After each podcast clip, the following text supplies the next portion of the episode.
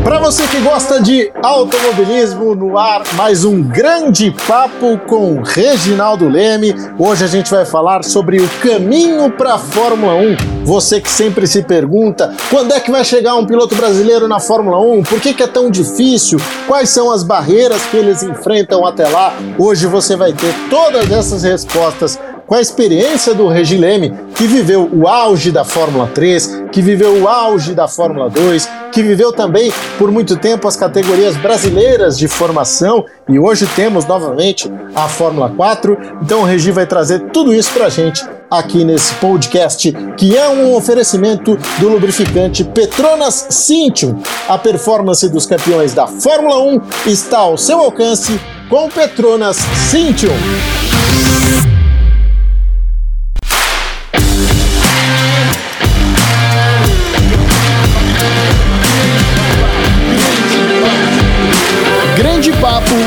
Reginaldo Leme. Apresentação: Tiago Mendonça. Oferecimento: Petrona Cintium.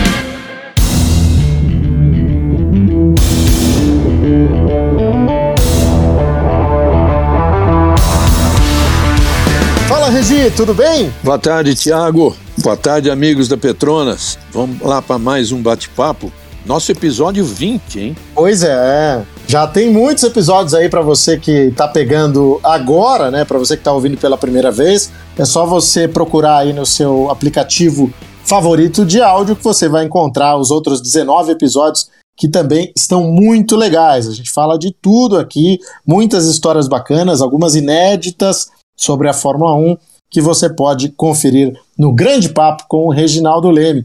Regi, a gente vai falar sobre a base da Fórmula 1. Não é a primeira vez que a gente toca nesse tema, mas é um material bem amplo que a gente vai apresentar hoje por causa da conquista do Felipe Drogovic. Ele acaba de ser o campeão da Fórmula 2, que é a principal categoria de base da Fórmula 1, e é a primeira vez que um brasileiro conquista esse título desde o Bruno Junqueira, né, em 2000. Na época, a categoria ainda se chamava Fórmula 3000, era a categoria de base da Fórmula 1 e hoje é a Fórmula 2 que é super prestigiada. Aí teve George Russell, teve Charles Leclerc, teve grandes nomes como uh, campeões e agora revelando, por assim dizer, o Felipe Drogovic. Regi, quais são as suas memórias de Fórmula 2? É, pelo que eu sei, nem sempre ela foi uma categoria de, fórmula, de formação, né? Por incrível que pareça, apesar do nome Fórmula 2, nem sempre ela serviu como degrau eh, de formação, né? De fato, Tiago, essa é, essa é uma grande verdade.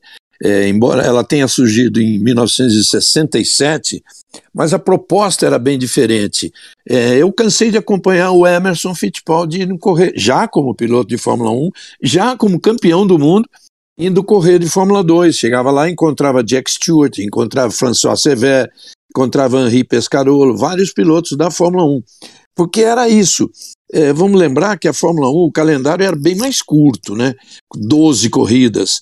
E aí o, os pilotos e as próprias equipes participavam da Fórmula 2 para dar mais visibilidade aos patrocinadores.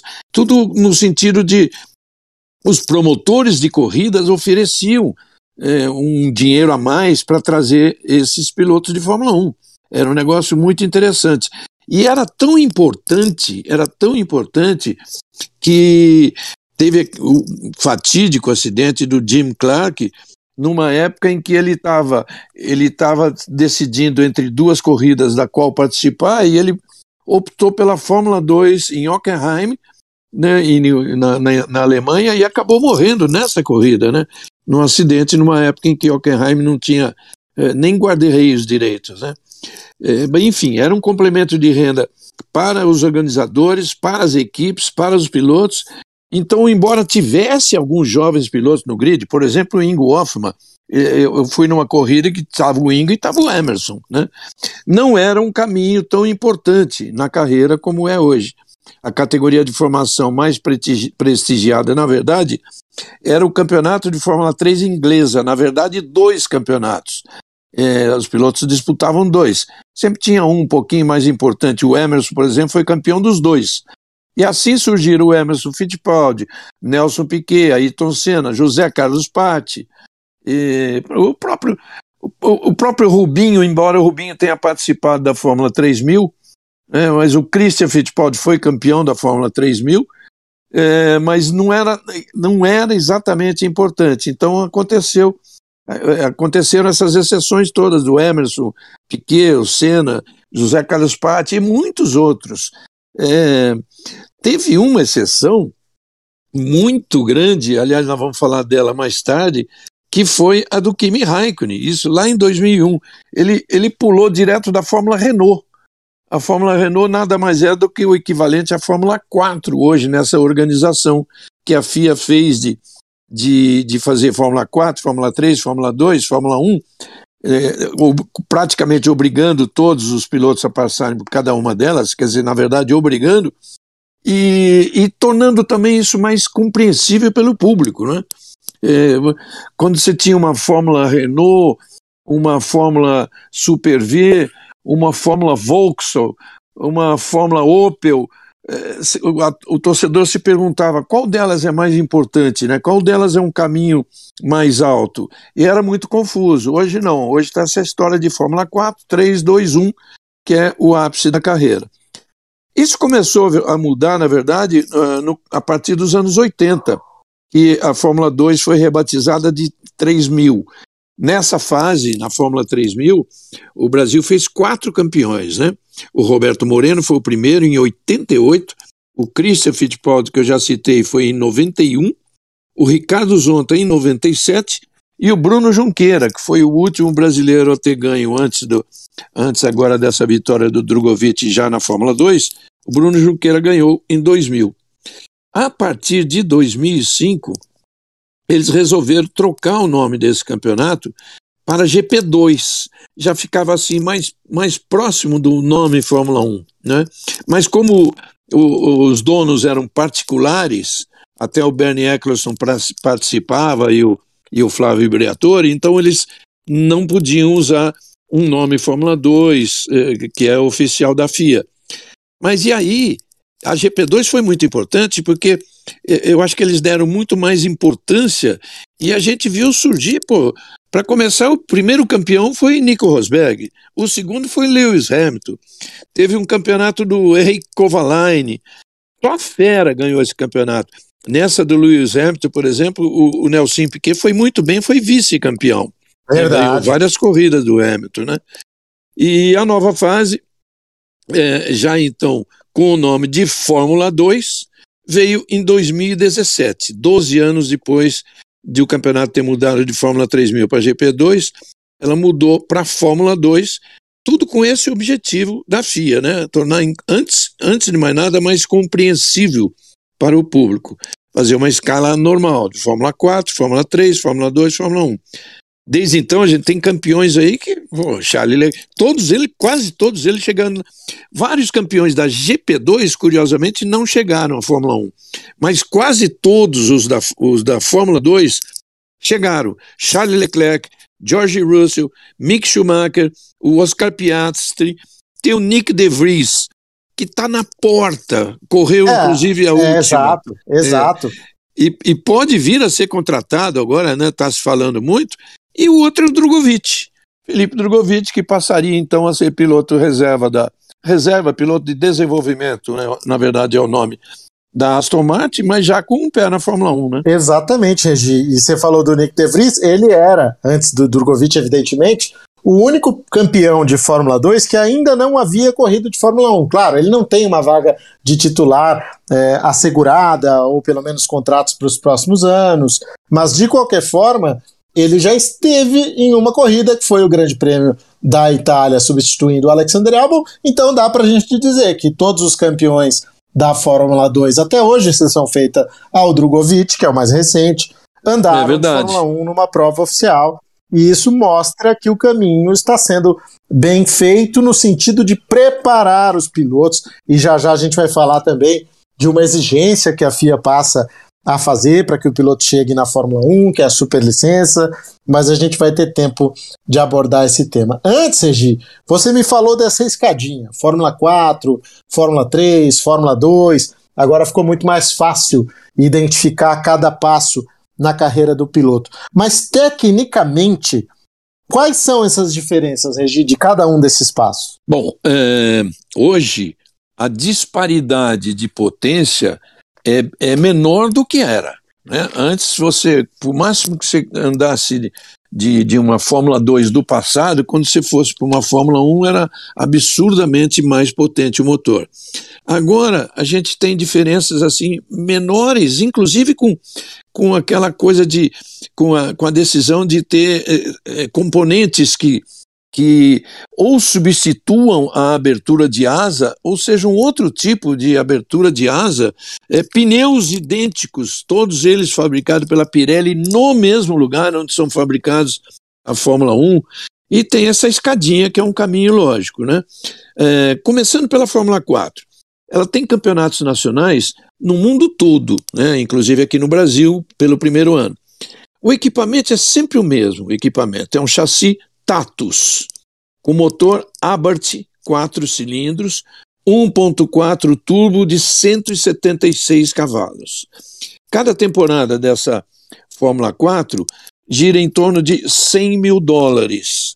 É, pode custar mais, se tiver uma equipe que, que já começar a se destacar, pode custar mais, porque isso já acontece, por exemplo, na Fórmula 3 e na Fórmula 2. E um detalhe, né, Regi, sem te interromper, é que aqui no Brasil, para conter esse, essa elevação de custos, a organização da Fórmula 4, lá com o Fernando Giulianelli, com o Lincoln, é, restringiu o número de equipes, restringiu o que se pode fazer. Hoje são só quatro equipes que atuam em todos os carros, os pilotos são sorteados para estarem nessas equipes. Então, na verdade, é um formato brasileiro para que a Fórmula 4 custe um pouco menos aqui do que o piloto encara lá fora, né? É, foi a solução que eles encontraram, né? São quatro equipes, cada uma tem três, cuida de, de quatro carros, então é um total de, de 16 carros. Houve um sorteio, né?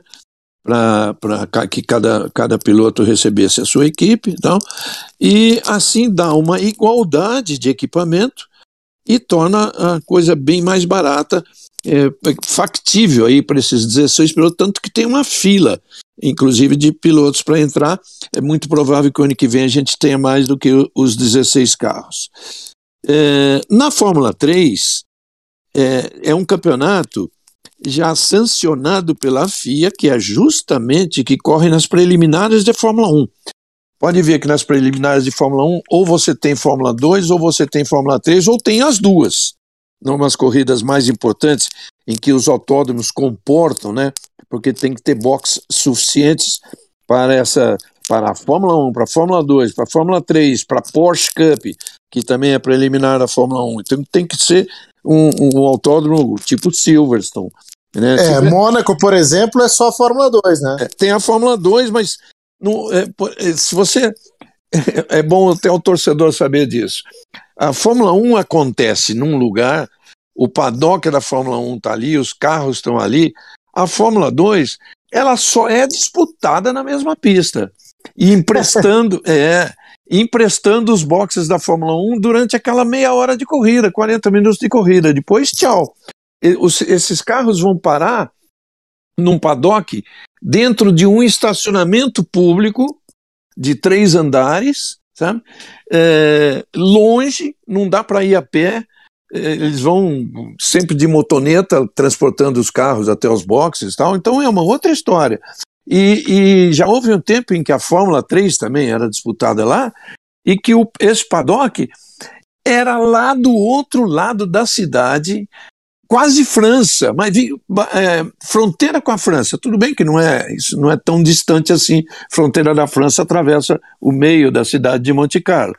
Mas enfim, ficava para lá da França e na rua, sabe? Os carros expostos na rua. À noite tinha que cobrir os carros e tal, pra, e, e ficava gente vigiando. Então, é, Mônaco é absolutamente impossível para isso. É, é, Monza é possível, é, principalmente Silverstone, com aquele amplo amplo, a amplitude de, de, de, de espaço que eles têm. É, esse, na Fórmula 3, o chassi também é o mesmo, da Lara, que é uma forma de, de equiparar. O motor é o mesmo, Mecachrome, seis cilindros, 3.4 aspirados, só que aí já são 385 cavalos. Você veja, você pulou de 176 da Fórmula 4 para 385 na Fórmula 3. E o custo estimado também pula bastante, hein? de 100 mil dólares para 650 mil euros. Tudo bem que o euro hoje está igual, até, até recentemente deu uma, ficou mais baixo que o dólar aí, mas é coisa, imagino que seja coisa passageira. 650 mil euros, você põe aí é, na casa de 4 milhões de reais, pelo menos, por baixo. Né? O último passo, então, é a Fórmula 2, que também usa o mesmo chassi, o chassi da Lara, que é aquele mesmo da Fórmula 3, e o motor Mecachrome. Mas, no caso, é um V6 3.4 turbo, não é o 3.4 aspirado da Fórmula 3, é um turbo e de 630 cavalos. Para você ter uma ideia, 630 cavalos, que é o motor do, de hoje da Fórmula 2, era um pouco mais, um pouco mais da, do que a potência da Fórmula 1 nos anos 70. Que era impressionante. Em, impressionante. De, entre 570 e 600. Isso é um negócio impressionante. Bom, Regi, campeonato... você sabe, é, também sem, sem querer te interromper, Imagina. É, mas eu lembrei disso agora e é muito legal. O nosso amigo Cássio Cortes, é, que durante muito tempo apresentou Acelerados, hoje está no Automais, ele fez uma postagem recentemente com a volta on board lado a lado do Ayrton Senna em 1988 com a pole em Mônaco e do Felipe Drogovic em 2022 com a pole em Mônaco. É. Assustadoramente, o tempo é o mesmo, é quase Nossa. o mesmo. Então, Nossa. olha o que evoluíram os carros, né? Os carros evoluíram demais. O Fórmula 2 de hoje vira o tempo que o Fórmula 1 girava naquela época. Tudo bem, câmbio manual, enfim, tem todas as dificuldades que o piloto enfrentava nos anos 80, que ele não enfrenta hoje. Hoje as dificuldades são outras. Mas mesmo assim, vai muito de, vai, vai ao encontro do que você está dizendo aqui dessa, dessa grandiosidade da Fórmula 2 hoje. Muito legal esse trabalho de comparação, muito legal. E claro que aí o, o, o volume de grana sobe muito.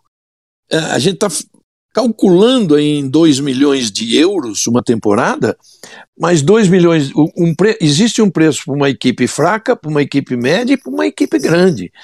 Tem as, as famosas equipes, a Prema, por exemplo, e a Arte, né, que dominaram, principalmente a Arte na Fórmula 2 e a Prema na Fórmula 3, é, dominaram esses anos todos, é, custa muito mais caro do que isso. É mais do que 2 milhões de euros, que é dinheiro para chuchu. É dinheiro que naquela época, nos anos 70, você, você fazia um campeonato inteiro de Fórmula 1. Então, é para é se ter uma ideia de como, é a, como a coisa evoluiu. A evolu evoluiu em todos os sentidos, né?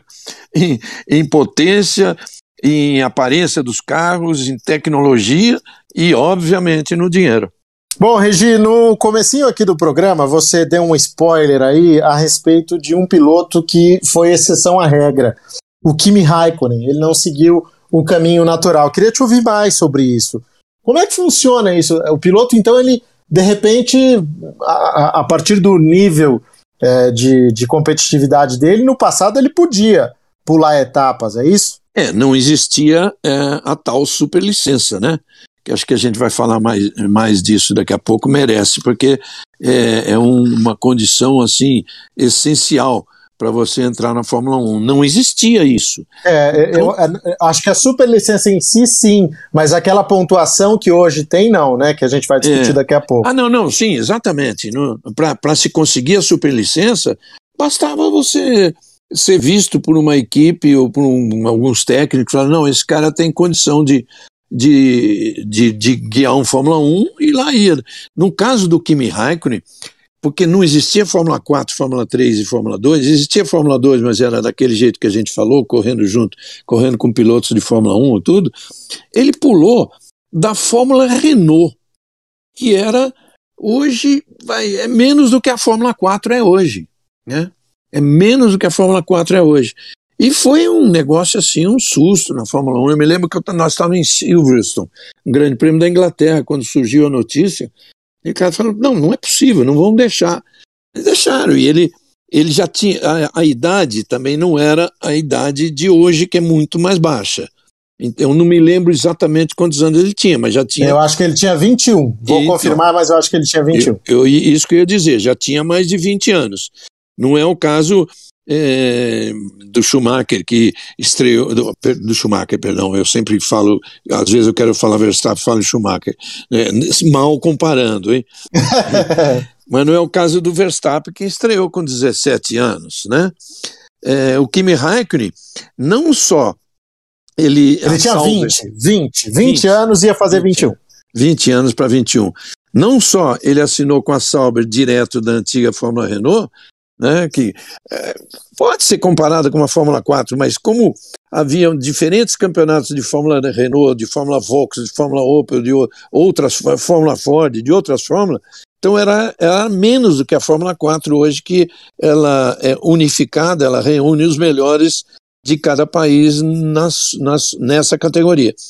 Então, o, além, além da idade, além da pouca idade, imagine que o Kimi Raikkonen tinha 23 corridas na carreira, na carreira toda. E as equipes não gostaram, os pilotos não gostaram disso, gerou certos pro, pro, protestos da, das equipes rivais. Ah, mas enfim, acabaram aceitando. E, e, mais tarde, quando ele. Ah, mais tarde isso aconteceu, não diretamente da Fórmula Renault, mas da Fórmula 3. O que acontecia no passado, depois deixou de acontecer, e aconteceu com Jensen Button, e própria, os próprios caras da Williams brincando assim no jantar, no jantar falavam: Button, você é piloto de Fórmula 1, mas você pulou direto para lá, para cá, é, e você está se tornando estrela? eu lembro do, do, do Patrick Head, né, que era o chefe da equipe dele, projetista, falando assim: Jensen Button, ainda se fosse uma Spike Girls, que na época tava, aparecia muito, né? Agora, Jensen Button, uma estrela, né? era, é, o, o, Patrick era, era bem engraçado. Aí veio essa história de 2015, o Max Verstappen, que fez, é, eu acho que fez um ano de Fórmula 3, só isso, exato. Um Só ano de Fórmula 3. Não foi campeão. Não foi campeão. Por sinal, naquele ano o campeão foi o Esteban Ocon. E, e pulou direto para a Fórmula 1, porque eh, ele foi visto por, pelo Helmut Marko. Então o Helmut Marko já tinha ele com um piloto um piloto Red Bull lá na academia, né? Eu, eu assisti corridas dele na Fórmula 3 na época em que o em que o Sérgio Sete Câmara corria, era o finalzinho de carreira dele na Fórmula 3, e então levou ele para para Red Bull 2, que era então se chamava Toro Rosso, que depois veio se chamar Alpha Tauri. E quando o Verstappen entrou lá com 17 anos, honestamente, gente, ele só aprontou nas corridas. Porque um piloto primeiro, que reconhece o seu talento, tem uma autoconfiança absurda, hoje ainda, e na época já tinha, sem ter todo o, toda a técnica e a, e a experiência que ele tem hoje. Então, um cara desse, acreditando muito nele mesmo, com 17 anos, está sujeito a fazer bobagem. Ele passou esse primeiro ano dele, ele bateu em quase todas as corridas. Ele, ele deu uma batida no, se eu não me engano, até no Massa, em Mônaco, num treino, assim, muito forte, porque foi uma batida em T. Né? É, a partir daí, aí as, as regras começaram a mudar exatamente pela reclamação de todo mundo. Então, hoje é obrigatório a, a mínimo de 18 anos para estar apto a correr a Fórmula 1. Essa é uma regra que pode se chamar de regra Verstappen. É verdade. É. A segunda é exigir, então, uma pontuação que é coletada nas categorias de base, para aí então você conseguir a tal da superlicença. Ou seja, o piloto teria que ter um desempenho acima da média nos campeonatos de formação para ser admitido no grid. Ele não precisa ganhar o campeonato mas ele, conforme a colocação dele, é, segundo, terceiro, quarto, quinto, ele soma um de, determinado número, número de pontos naquele ano, e aí, durante uh, um período de três anos regulamentado, mas agora passou a ser quatro por causa da pandemia, ele tem que somar aqueles 40 pontos para ele ganhar a superlicença. Uma vez ganha a superlicença, ele não perde mais. Exato, é só para que vocês tenham uma ideia, você que eventualmente pode não ser tão ligado assim ao esporte a motor, o campeão da Fórmula 2 e o campeão da IndyCar já recebem 40 pontos diretamente.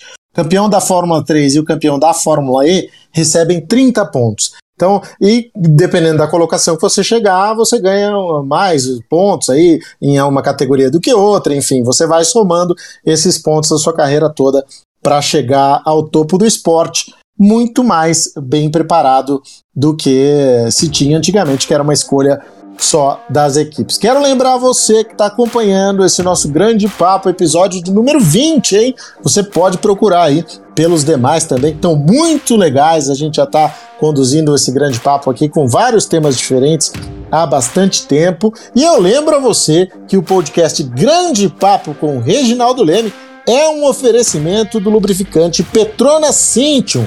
Mais desempenho para o seu carro, mais economia para você.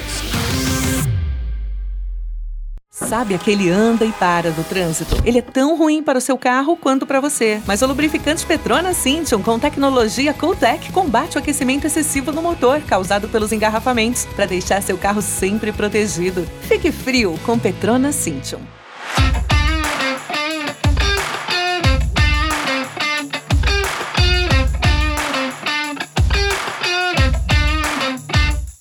Regi, você falou da questão da pontuação da superlicença, que de fato ajudou a Fórmula 1 a se livrar de alguns pilotos que realmente é, não podiam estar lá, né? Vimos muitos Sakons e Yamamotos por aí chegando apenas por conta da política, enfim, é, do dinheiro. E, e agora isso mudou em relação à, à superlicença, né?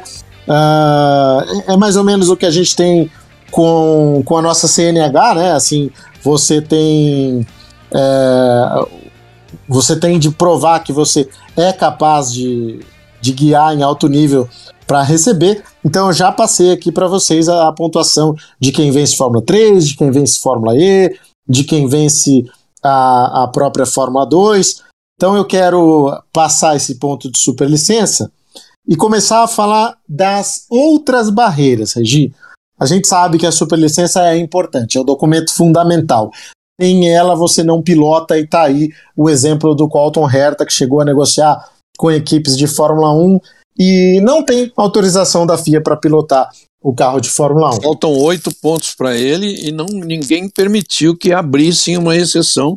É, é um piloto de Fórmula Indy com sete vitórias na Fórmula Indy e ninguém permitiu que abrisse uma exceção para ele. Um e... dos mais promissores, né? É, um dos pilotos é. mais promissores. Só lembrando também rapidinho que a Fórmula 4 brasileira tem pontuação, por isso que ela é Fórmula 4 FIA. E quando você falou de gente que, que não tinha a menor condição, eu me lembro de o Rick Von Opel, que era da família Von Opel, família dona da, da Opel, da, ou, ou seja, da GM, da Chevrolet na Europa e ele corria apenas à custa do nome. É, várias vezes eu vi pilotos, inclusive o Wilson, o Emerson, irem fazer uma comissão para tentar fazer com que ele não corresse.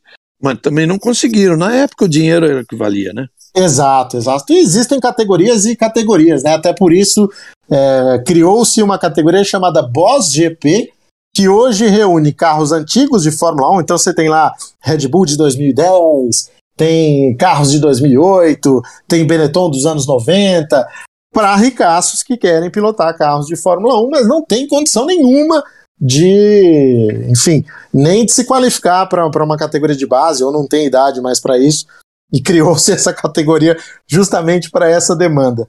Mas, Regi, é, voltando aqui ao tema das barreiras que os pilotos encontram.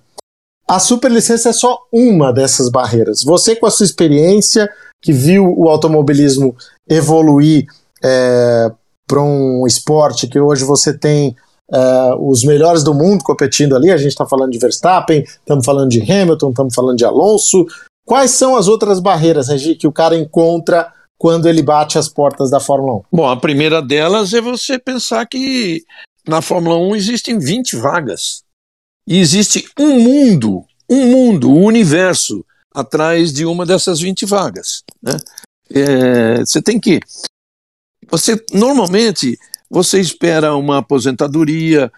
É, graças a Deus, hoje em dia não, a gente não, não pode contar com aquela coisa de que ah, morria um, então abria uma vaga, né? Graças a Deus, isso é, a coisa hoje é bem diferente em função da segurança que se dá, que se deu a um carro de Fórmula 1 e de todas as outras fórmulas. Né? É, todas as outras fórmulas hoje usam o halo. Antes era só a Fórmula 1, hoje todas usam o halo. Mas, enfim, por se tratar da, do, do, ápice do esporte a motor, é muito difícil você. É, eu, eu sempre gosto de dizer o seguinte: quantos pilotos saem? Vamos dizer, do Brasil a gente sabe. Hoje até menos por, por causa da condição financeira, de falta de patrocínios aqui. Mas quantos saíram já do Brasil? Quantos saem do México? Quantos saem da França, da Inglaterra, da, da Alemanha? Quantos saem da África do Sul, é, direto pra, para o, o, centro do automobilismo mundial, que é a Inglaterra, né, para tentar conquistar uma vaga lá numa, numa dessas categorias inglesas.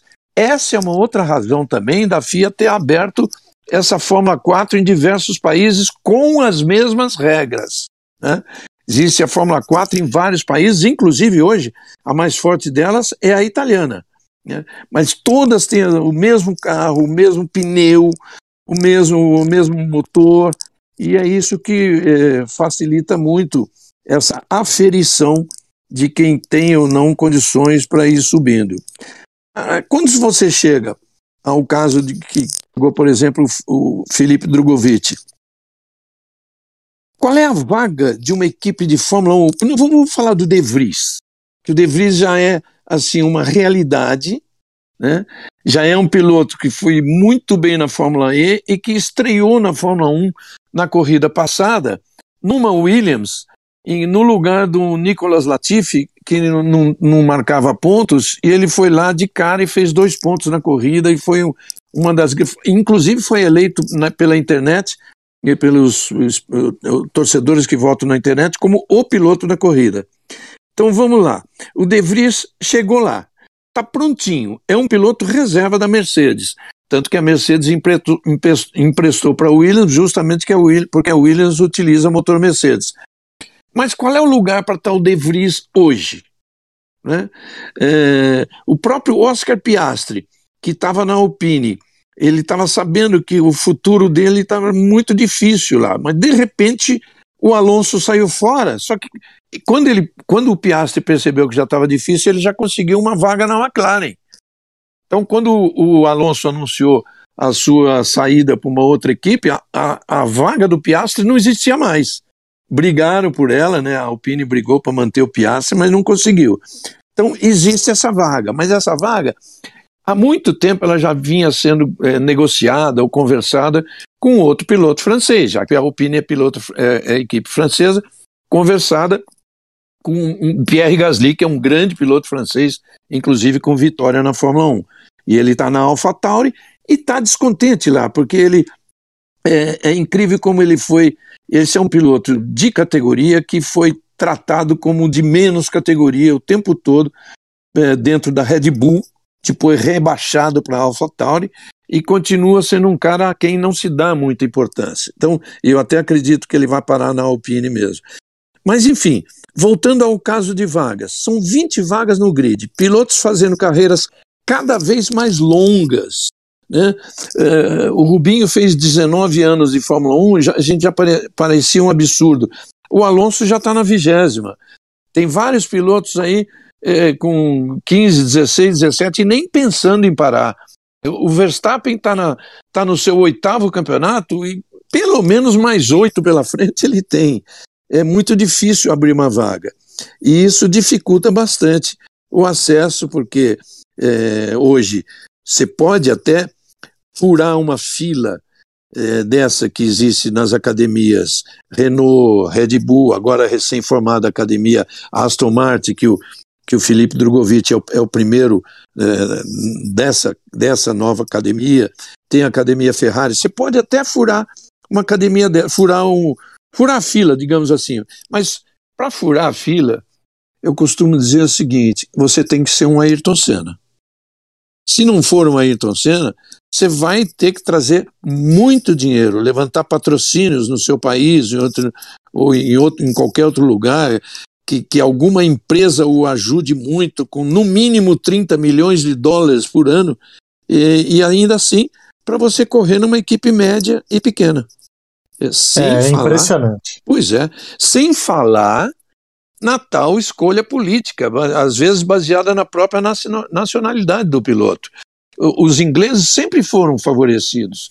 É, eu, eu acho até que nesse aspecto é, a gente tem alguma coisa a favor, porque a Fórmula 1 quer um, de volta um piloto brasileiro. Um brasileiro e também agora um americano, né? São os dois países que, que, é um que a Fórmula 1 mira porque sabe da importância desses mercados. Exato. Mas o, o para exatamente, é, é, inclusive reforçar o que você disse, Regi, da questão da política, etc. Vamos pegar o último estreante da Fórmula 1, Guan Yu Zhou. Ele foi um piloto que teve que conseguir a superlicença, tá lá, ticou, conseguiu, foi o terceiro colocado na Fórmula 2 e assim é, garantiu o documento. Teve de conseguir o dinheiro, conseguiu, legal, as empresas o apoiaram. Terceiro, teve de ter a política ao lado dele, legal, ele é um chinês, é um, é um país importante para a Fórmula 1. Então, olha o quanto o cara tem de construir as pontas que ele precisa amarrar para poder estar apto a, a, correr de Fórmula 1. E tem um, uma estatística interessantíssima, Regi, que recentemente eu fui pesquisar.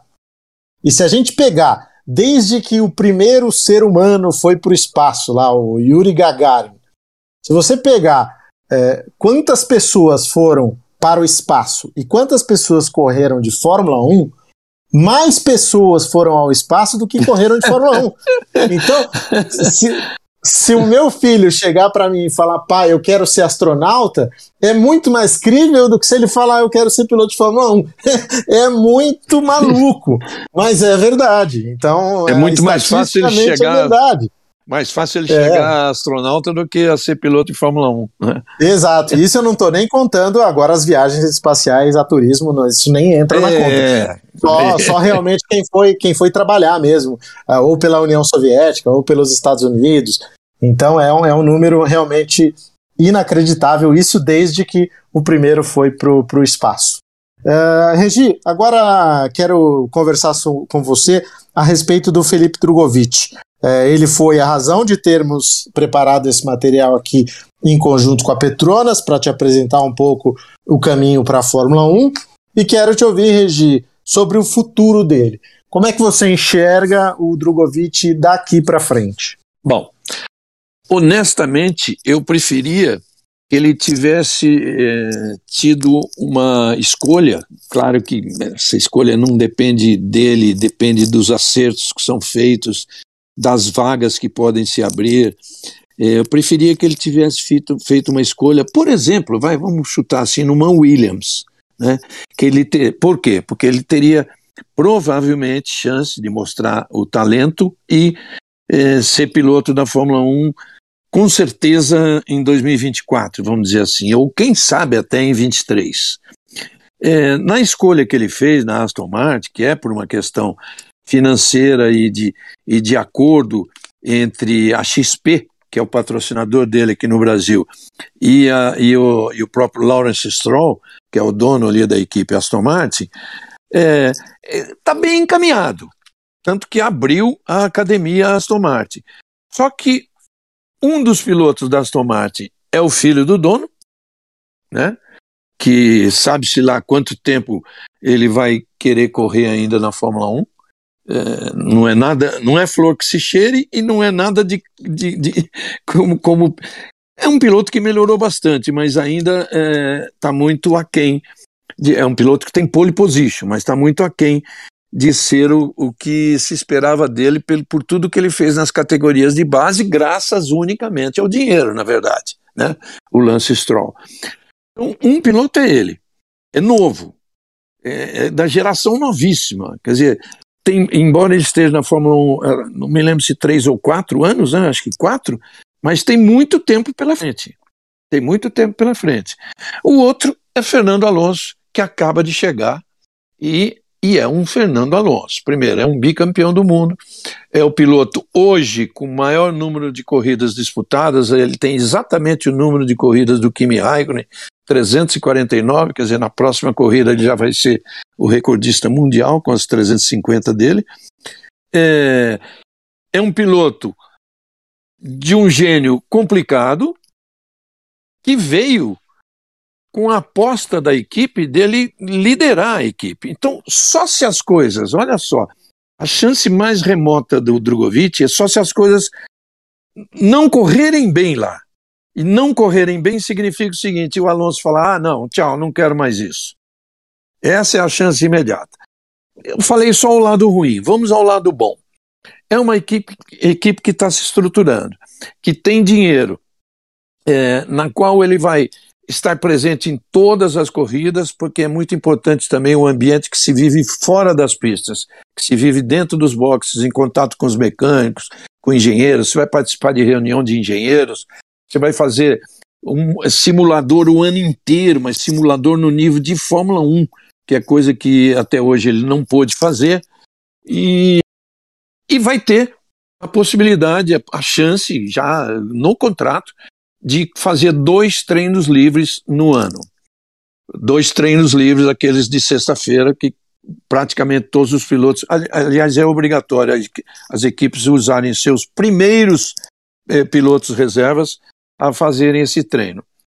E vai treinar esse ano ainda em Abu Dhabi, depois do final do campeonato, tem aquelas duas, aqueles dois dias de treinos e se testam pilotos novos. No caso dele, não é nenhum teste, mas ele vai, enfim, ter contato com o carro, com o carro atual. Não é, não é exigido que seguir um carro é, de, dois, de, de dois anos para trás, ele com o carro atual.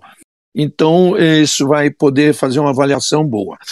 Existiu uma conversa, e essa teria sido muito inteligente, é, tanto por parte da XP como por parte da Aston Martin, de o Drogovic fazer esse treino livre 1 no Brasil, agora, este ano, no Brasil, na, na corrida de novembro. E só não vai acontecer porque essa é uma das corridas que tem no sistema corrida sprint. Então você tem treino a menos. Você não tem treino livre 1, 2 e 3, você tem treino livre 1 e 2. O outro é, o, é a corrida sprint que define o grid de largada. Então, as equipes têm muito menos tempo para para treinar, para adaptar seus carros, para acertar carro para corrida, acertar carro para classificação, e só por isso ele não vai fazer. Eu acredito que ele chegue lá com um bom potencial, porque todo mundo sabe que piloto bom ele é. é vamos, vamos pensar numa outra hipótese. Uh, a Aston Martin é, emprestá-lo em 24, se o Alonso permanecer lá emprestá-lo para uma outra equipe. Tudo é possível. A verdade é que ele vai ter uma equipe que tem dinheiro, que tem dinheiro para se tornar grande, que já foi uma equipe muito competitiva na época de Racing Point e que tem dinheiro para voltar a ser. Isso é que a gente espera. É, é isso, Regi. Você traduziu exatamente qual é a situação dele de momento. E eu ouvi nesses três anos do Drogovic ele dizendo que ele estava sendo procurado por academias de pilotos mas que em nenhum momento ele sentiu que havia um real interesse no trabalho dele. A gente sabe que é, existe muita politicagem também, o piloto entra nas academias muitas vezes levando dinheiro e ele em nenhum momento sentiu que realmente havia interesse. Então, se ele fechou lá com a Aston Martin, é porque ele, ao lado dos patrocinadores, ao lado do patrocinador, entendeu que realmente seria a melhor opção e a gente vai ter a oportunidade de acompanhar isso de perto. Ele é um garoto jovem ainda, com todas as chances de é, remodelar o seu caminho aí, caso essa não seja a melhor decisão. Também não há, não há nenhum problema em relação a isso. Você sabe, a conversa aqui com o Regi é sempre muito legal, sempre muito aberta. Você tem aí, como a gente disse, diversos episódios para você curtir também. Esse é o nosso vigésimo já.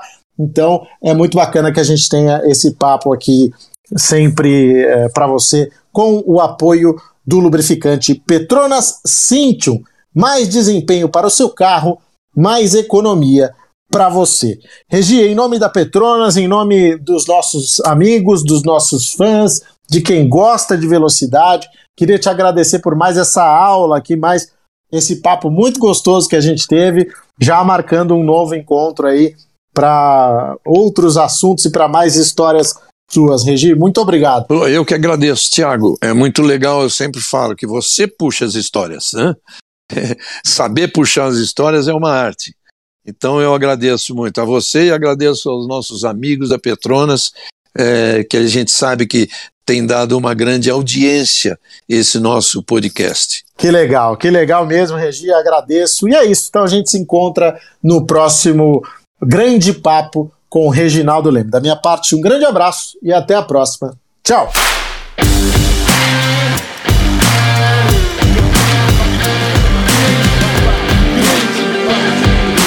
Grande Papo com Reginaldo Leme. Apresentação: Tiago Mendonça.